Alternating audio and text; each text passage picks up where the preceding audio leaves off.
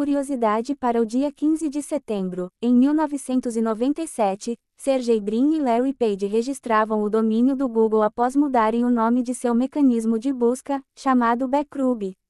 E após as notícias de hoje, programadores profissionais tiram dúvidas comuns sobre a área e inscrições abertas para formação completa em desenvolvimento web com excelente colocação no mercado. Adobe adquire plataforma de design colaborativo Figma. O valor da negociação é de aproximadamente 20 bilhões de dólares. Dylan Field, cofundador e CEO do Figma, afirma que o negócio abre oportunidades para a incorporação de tecnologias de imagem, fotografia, ilustração, vídeo, 3D e fontes, proprietárias da Adobe, a plataforma. A Adobe afirma estar comprometida em manter o Figma operando de forma autônoma. As informações são dos blogs da Adobe e Figma.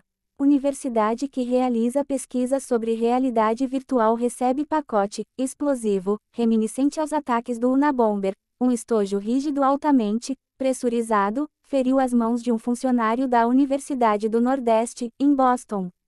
A polícia local identificou um segundo pacote a tempo de ser neutralizado. Um manifesto junto ao container critica o desenvolvimento acadêmico da realidade virtual, inteligência artificial, o metaverso e Mark Zuckerberg, exigindo a interrupção das pesquisas com as tecnologias. O FBI está conduzindo uma investigação do caso. As informações são do site The Register e do Departamento de Polícia de Boston. Ethereum ativa, demerge, transformando-se em uma blockchain proof of stake, estima-se que a transição irá reduzir o consumo de energia da rede em 99%. A mudança agora torna a moeda digital compatível com diretrizes ESG, o que poderia aumentar o apetite de mais empresas a participarem de projetos DeFi e NFTs. As informações são do site The Block. Grupo de ransomware ataca empresas no ZEUA e usa impressoras para imprimir notas de resgate. Uma das mensagens dizia: Oi, não tome nenhuma ação para recuperação. Seus arquivos poderão ser corrompidos. Basta entrar em contato conosco. O Departamento de Justiça do ZEUA identificou e acusou três cidadãos iranianos de formarem o grupo, que permanece ativo. As informações são do site ARS Técnica. Rast ganha time de segurança dedicado. O grupo realizará uma auditoria de segurança inicial e exercícios de modelagem de ameaças para identificar pontos críticos de segurança.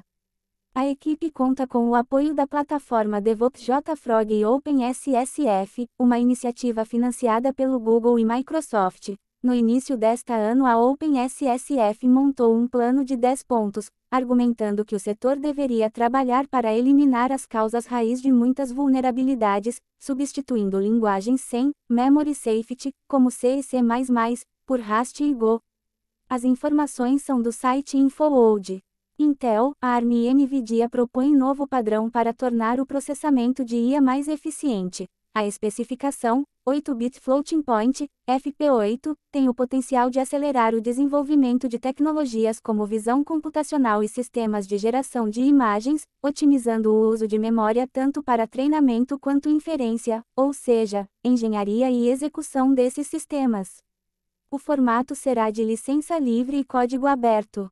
As informações são do site Techerante criador do sistema operacional open source Serenitius lança navegador multiplataforma. Para Andreas Kling, o Ladybird é um novo projeto pessoal. O navegador e as bibliotecas são escritas em C++.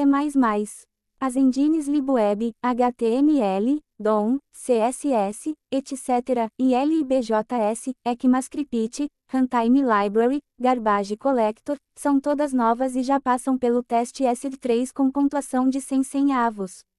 Kling está convidando outros desenvolvedores a trabalhar no projeto. As informações são do blog de Andreas Kling. Você sabe as diferenças entre programadores juniors e seniors. É somente a parte técnica que conta ou a experiência conta para a senioridade. O sênior existe sem o júnior. Escrever documentação ajuda a conseguir uma vaga no exterior. Essas e várias outras perguntas são respondidas por oito profissionais da X-Team em um vídeo no YouTube.